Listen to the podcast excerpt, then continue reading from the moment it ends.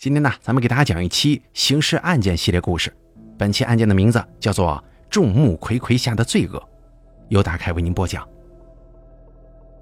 二零一四年大年初五的凌晨时分，公安机关接到报警电话，说是大街上发现了一具尸体。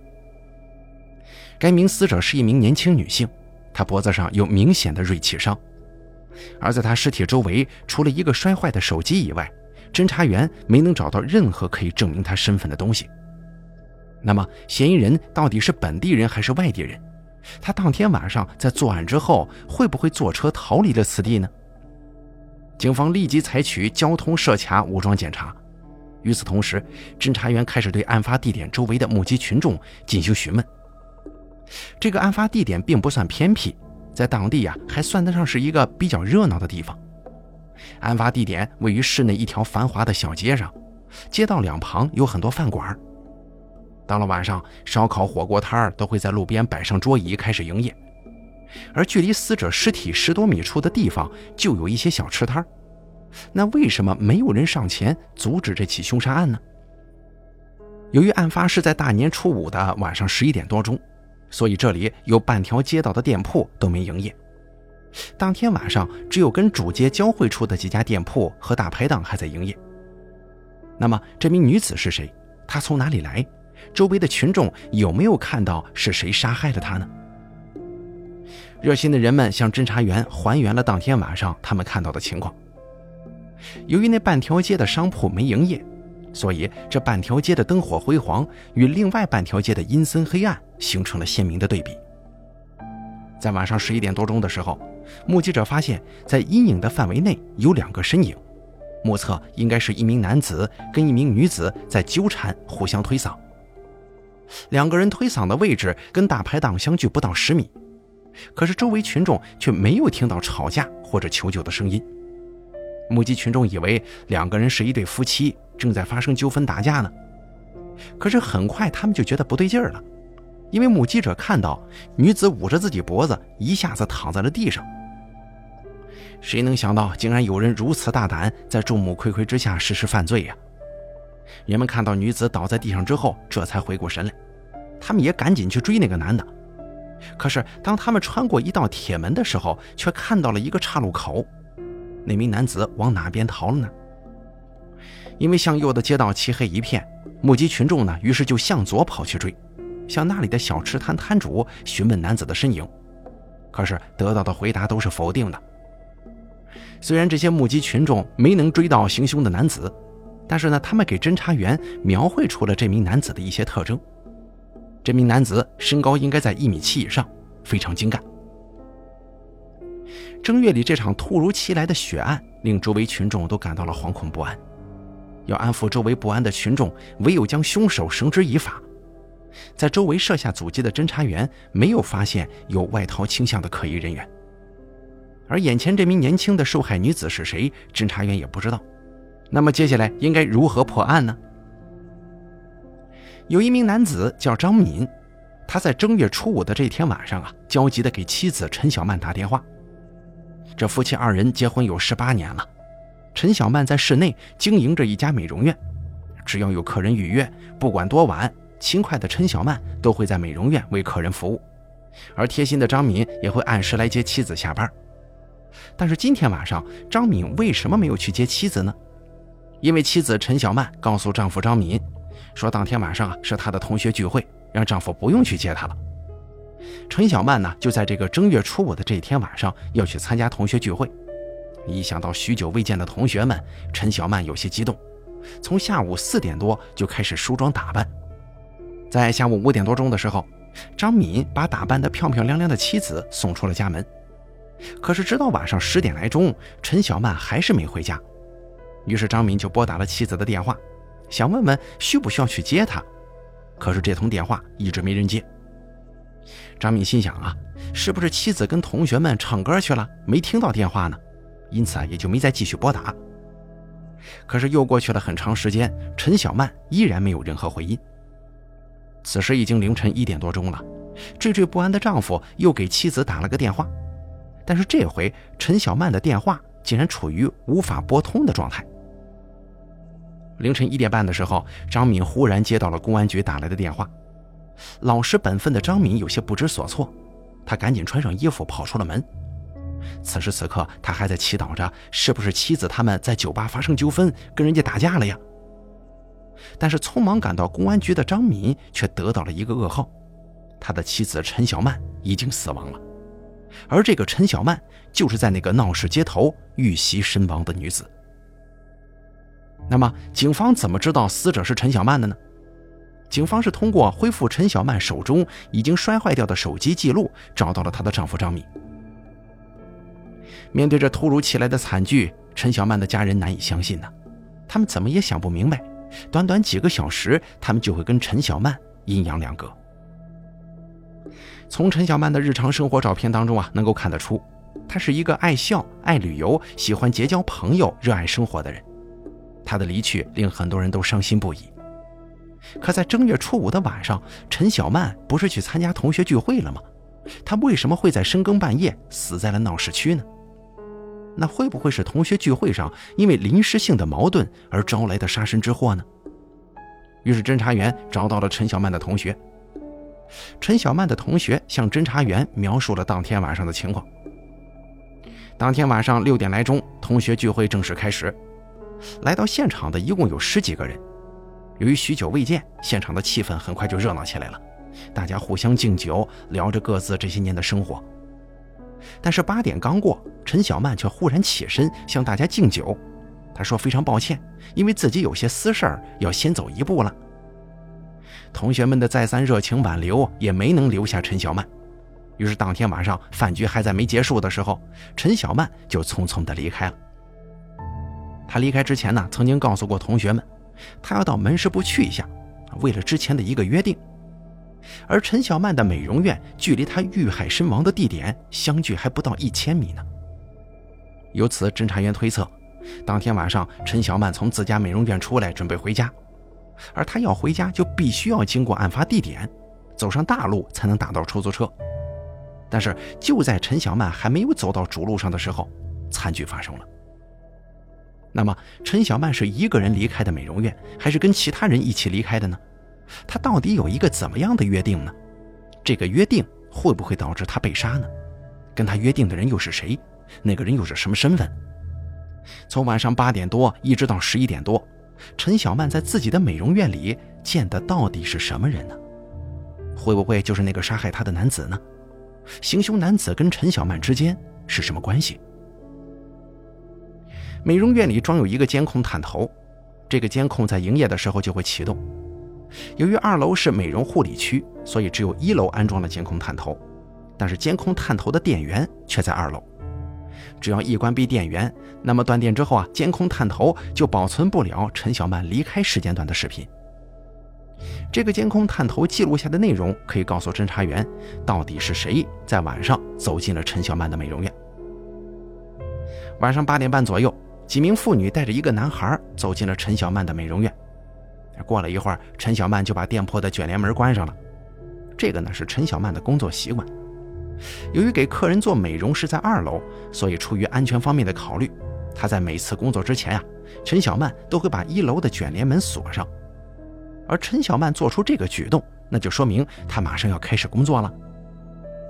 原来啊，陈小曼当天晚上是跟自己的顾客有约。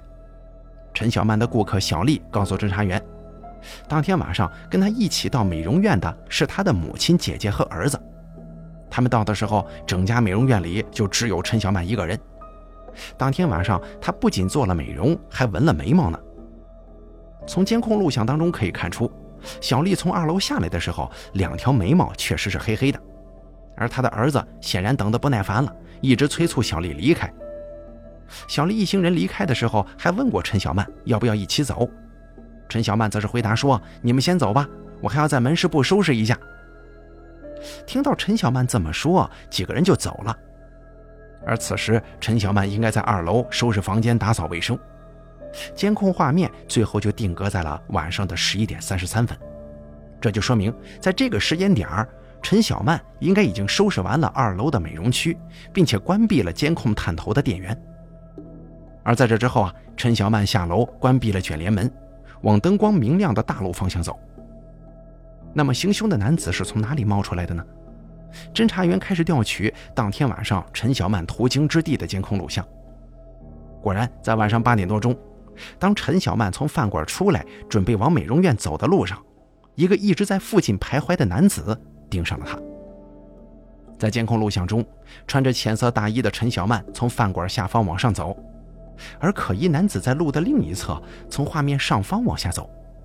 但是，当他看到陈小曼的时候，停住了脚步。他打量了陈小曼一番之后啊，绕过马路跟了上来。那么，这个可疑男子是否就是行凶的男子呢？在这段监控录像当中，侦查员发现了一个问题：在监控录像中走出来的陈小曼手中是拿着包的，但是在案发现场，陈小曼手里只有一个摔坏的手机。那么，她的包去哪儿了？这个监控录像的出现，让侦查员对案件的性质有了倾向。分析抢劫、偶遇杀人的可能性比较大，但是在这之后，陈小曼还在美容院待了将近三个小时。难道这个可疑男子在陈小曼的美容院外面足足等了三个小时吗？仅仅只是为了抢她的包？如果是这样的话，他为什么不在陈小曼的客人走了之后进到美容院里去抢劫呢？美容院里只有陈小曼一个人，卷帘门一拉，实施犯罪行为岂不是更方便吗？但可疑男子为什么要选择在人流密集的大街上行凶呢？他是不是知道美容院里有监控，因此不愿意在美容院里实施犯罪行为呢？从发现可疑男子的地点到陈小曼的美容院这段路上，并没有监控录像能够证明男子是尾随陈小曼而来的。而陈小曼的美容院周围只有一家商铺的监控探头是开启的，但由于周围没有路灯啊。所以根本就无法看清是否有人在美容院附近徘徊。陈小曼要从美容院走到案发现场，就必然要经过这个监控范围内的路口。如果那个男子是从美容院门口尾随陈小曼到案发现场，那么在这段路上必然会留下他的光影。所以，确定监控录像中哪个影子是陈小曼的，就显得尤为重要了。陈小曼断电之后，还要关闭卷帘门，需要花费一两分钟的时间。然后他走向案发现场的时候，大概是二十三点四十分。警方观察监控录像，在二十三点四十一分的时候，看到一个黑影从美容院往案发现场走去。由于是地面上反光的影子嘛，因此警方可以看到是一个头发梳起来的女性。从美容院的监控里可以看到，陈小曼的头发也是这样梳的。因此，警方大胆推测，这个影子应该就是陈小曼。而就在这个监控录像的后半段，一个可疑的男子出现了。在受害人经过大概二十秒钟的时候，有一个黑影从监控右边向左边走了过来。但是这个人是骑着摩托车的。这个人骑上摩托车之后，打开了摩托车的前大灯，从受害人的身边驶过。然而，正是这短短的几秒钟，犯罪嫌疑人出现了。嫌疑人快步跟着受害人，并且手放在衣服兜里，做了一个掏东西的动作。侦查员推测，男子身高在一米七左右，这跟之前目击者给侦查员描绘的犯罪嫌疑人体貌特征非常吻合。在犯罪嫌疑人行凶完毕之后，穿过小区的铁门，在岔路口向左跑。根据嫌疑人逃跑的方向，刚好一家童装店的监控视角是向上的。如果有人经过的话，监控探头的光点就会变暗。案发一分钟以后，就看到一个快速移动的身影。此时监控探头的光点变暗了。根据推算，这个在案发一分钟以后以跑步经过这里的人，应该就是犯罪嫌疑人。而发现这不到一秒钟的光影明暗的变化，需要侦查员对工作具备高度的责任心。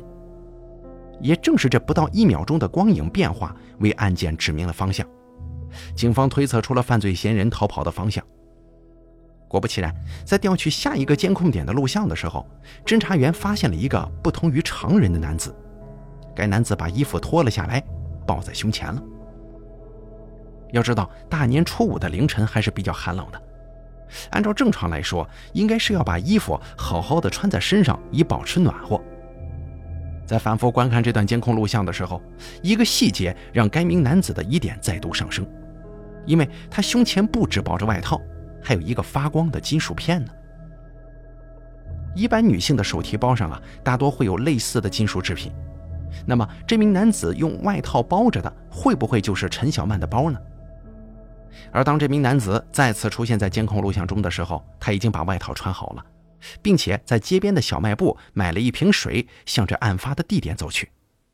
但是他并没有靠近案发地点，只是在路边张望，而他对面就是闪烁着警灯的警车。这名男子在马路对面不停地喝水，在监控录像中没有任何一个人像他一样如此频繁地喝水。警方分析，犯罪嫌疑人应该不知道受害者已经死了，他到案发现场去是想看看对方到底怎么了。当得知受害人已经死亡了以后，他感到非常惶恐不安。正是因为他的紧张，所以啊，他才有可能下意识的不停喝水。但是这名男子与之前尾随陈小曼的男子明显不是同一个人，那么究竟是谁，才是当天晚上行凶的人呢？侦查员手中掌握的只有几段并不清晰的监控录像，也许在这些监控录像当中隐藏着他们正在追寻的真相。监控录像虽然并不清晰，但是能够看到光影的变化。如果犯罪嫌疑人是之前尾随过陈小曼的那个男人，那么他要和陈小曼一起到达案发地点，他就应该出现在监控录像的上方，然后尾随陈小曼往案发地点走。但是在这段监控录像当中，除了那个骑摩托车的男子，并没有人在画面上方出现，而骑摩托车的男子并不是凶手啊。在仔细观看这段监控录像的时候，有一个细节引起了警方的注意，在监控当中有光影的变化，这个光影的变化来自于一个从监控录像下方进入的男子。在陈小曼的影子出现在监控录像里的时候，正好有一名男子出现在了监控探头下方。陈小曼是从画面右上方向往左边走的，而这名男子行走的路线应该是从画面下方往上方走。但是当他走到这个光点的时候，他停住了。男子在此徘徊了大约有九秒钟，九秒钟以后，这个光点再度出现，这说明该名男子离开了这个地方。如果犯罪嫌疑人快步跟上陈小曼，刚好能够在铁门那儿遇到，因为在铁门那里动手是最方便的。动手之后，嫌疑人就可以通过铁门逃跑了。这个细节的发现，或许能够排除之前曾经尾随过陈小曼的那个男人的嫌疑。那么，现在找到这个从录像下方出现的男子，就成为关键了。根据目击者描述，这名男子在行凶之后就窜进了这个铁门里逃走了。这个铁门是一个小区的大门。通过目击者的叙述，侦查员发现，当天晚上追赶凶手的热心群众并不知道这个小区还有别的门。不仅如此，很多侦查员都不知道这个小区的道路居然是四通八达的，在铁门相对还有一个后门可以出去。那么，这是否能够从侧面反映出嫌疑人对这个区域非常熟悉呢？如果他生活在这个区域，或者经常在这个地方活动，那么就应该有人看到过他。于是呢，侦查员就开始对这个地区进行重点走访排查。在排查当中，有一个叫李丽的女人向侦查员反映了一个这样的情况：说是有一天晚上十点来钟，李丽下班回家，当她走到六楼的时候，忽然发觉似乎有人在跟着自己，她就猛然回了一下头。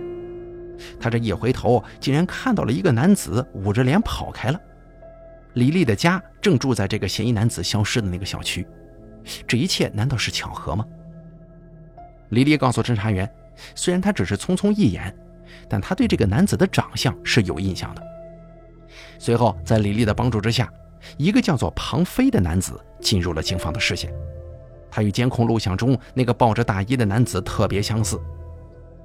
随后，警方传唤了庞飞，在询问室里头，庞飞提出要见自己的母亲和妻子。庞飞说想见自己的孩子，想抱抱孩子。可是谁也没想到，父母妻子来了之后，庞飞居然给他们跪下了。而这个口口声声说对不起的男人，在亲人离开以后，承认了自己就是残忍杀害陈小曼的凶手。这一切到底怎么回事呢？在正月初五那天晚上，庞飞吃完饭出门溜达，在美容院附近碰见了要回家的陈小曼。陈小曼拿包的习惯跟别人有点与众不同，一般人都是提着或者背着手提包，而陈小曼呢，则是一把抓着手提包。庞飞看到陈小曼怪异的拿包方式，认为自己能够很容易抢劫到陈小曼的包，于是啊，他站在路边想了几秒钟，就跟了上去。当庞飞跟着陈小曼穿过这条小巷的时候，庞飞发现前面还有几家小吃摊正在营业。如果再不下手，那么等陈小曼走到灯火明亮的地方，那就坏了。